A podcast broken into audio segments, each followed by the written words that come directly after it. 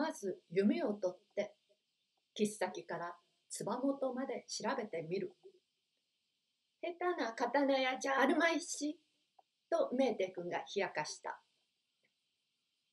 実際これが自分の魂だと思うと侍が研ぎ澄ました名刀を長屋のほかげでさや払いをする時のような心地がするものですよ。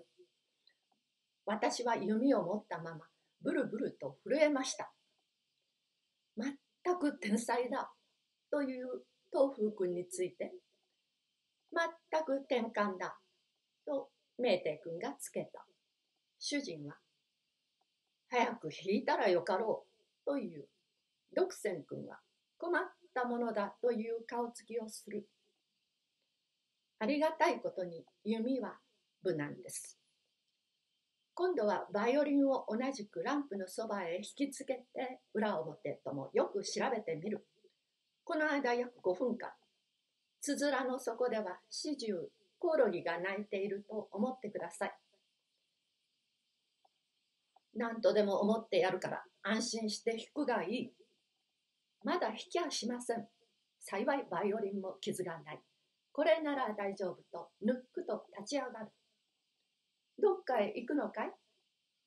まあ少し黙って聞いてください。そう行くごとに邪魔をされちゃ話ができない。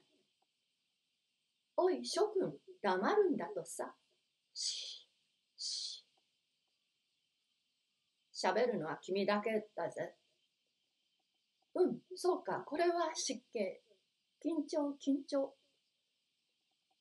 バイオリンを小脇にかい込んで、草履を突っかけたまま、二三歩草の戸を出たが、待て、しばし。そら、おいでなすった。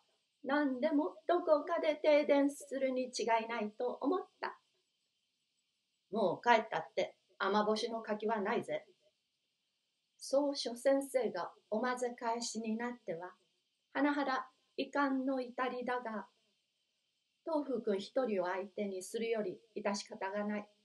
いいかね、東風君。二三歩出たが、また引き返して、国を出るとき、三円二十銭で買った赤ゲットを頭からかぶってね。ふっとランプを消すと、君、真っ暗闇になって、今度は草履のありかが半然しなくなった。一体どこへ行くんだい？まあ、聞いてたまえ。ようやくのこと、草履を見つけて、表へ出ると、押し月夜にかき落葉、赤ゲットにバイオリン、右へ右へとつま先上がりに甲信山へ差し掛かってくると、東霊寺の鐘がボーンと血統を通して耳を通して頭の中へ響き渡った。何時だと思う？君。知らないね。9時だよ。これから秋の夜長をたった一人、参道八丁を大平というところまで登るのだが、平成なら臆病な僕のことだから恐ろしくてたまらないところだけれども一心不乱となると不思議なもので怖いにも怖くないにももうとそんな念は点で心の中に起こらないよ。ただバイオリンが弾きたいばかりで胸がいっぱいになっているんだから妙なものさ。この大平というところは甲信山の南側で天気のいい日に登ってみると赤松の間から城下が一目に見下ろせる眺望仮絶の平地で。そうさ広さはまあ100坪もあろうかね真ん中に八丈敷ほどな一枚岩があって北側は宇の沼という池続きで池の周りは三抱えもあろうというクスノキばかりだ山の中だから人の住んでいるところは小脳を取る小屋が一軒あるばかり。池の近辺は昼でもあまり心地のいい場所じゃない。幸い公平が演習のため道を切り開いてくれたから登るのに骨は折れない。ようやく一枚岩の上へ来て血統を敷いてともかくもその上へ座ったこんな寒い晩に登ったのは初めてなんだから岩の上へ座って少し落ち着くと辺りの寂しさが次第次第に腹の底へ染み渡る。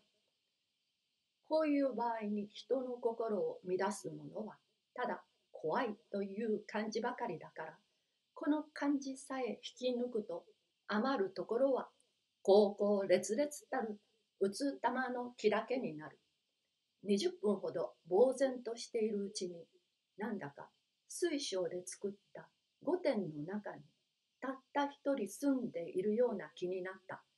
しかもその一人住んでる僕の体がいや体ばかりじゃない心も魂もことごとく寒天下なんかで製造されたごとく不思議に透き通ってしまって自分が水晶の御殿の中にいるのだか自分の腹の中に水晶の御殿があるのだかわからなくなってきた。どんなことになってきたねとメーテ君が真面目にからかう後についてドクセン君が面白い境外だと少しく感心したように見えた。もしこの状態が長く続いたら私は明日の朝までせっかくのバイオリンも弾かずにぼんやり一枚岩の上に座ってたかもしれないです。狐でもいるところかい？と東風君が聞いた。